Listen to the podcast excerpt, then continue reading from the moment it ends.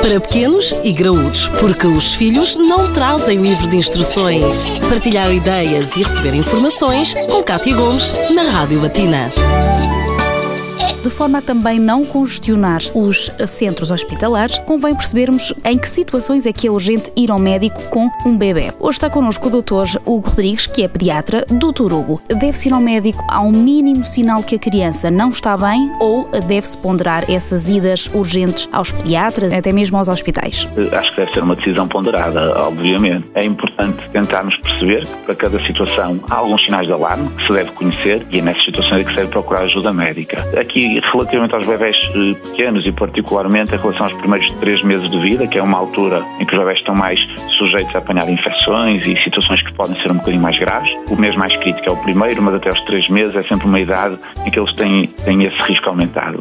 Há alguns sinais de alarme que acho que todos os pais devem conhecer, porque são poucos os sinais que os bebés nos dão, mas nós devemos conhecê-los. E, portanto, o que é que deve suscitar a preocupação dos pais e levá-los a, a ir ao médico?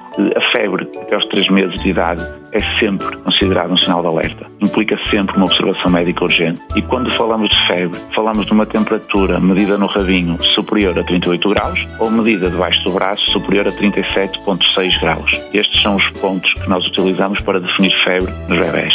Outro sinal de alarme é recusa em comer. Um bebê pequeno que não quer mamar, até prova em contrário, está doente. Portanto, deve sempre implicar uma observação médica. O terceiro sinal de alarme são os vômitos frequentes. É normal os bebés bolsarem ou regurgitarem um bocadinho. Podem vomitar de vez em quando, mas se vomitarem duas, três, quatro mamadas seguidas, têm que ser observados pelo risco de desidratação que apresentam e também para tentar perceber qual é a causa que está por trás. E por fim, a irritabilidade dos bebés, aquele choro persistente, os bebés que estão claramente desconfortáveis, desconfortáveis e que parece que nem param de chorar para respirar, devem ser observados, ou então aqueles bebés muito prostrados, parece que mesmo acordados não reagem a nada.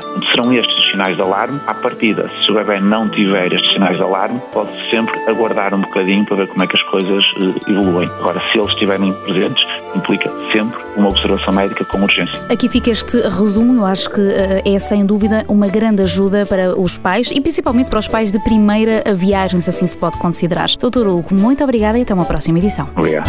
Para pequenos e graúdos, a vida de filhos e pais, de segunda a sexta-feira, na Rádio Batina.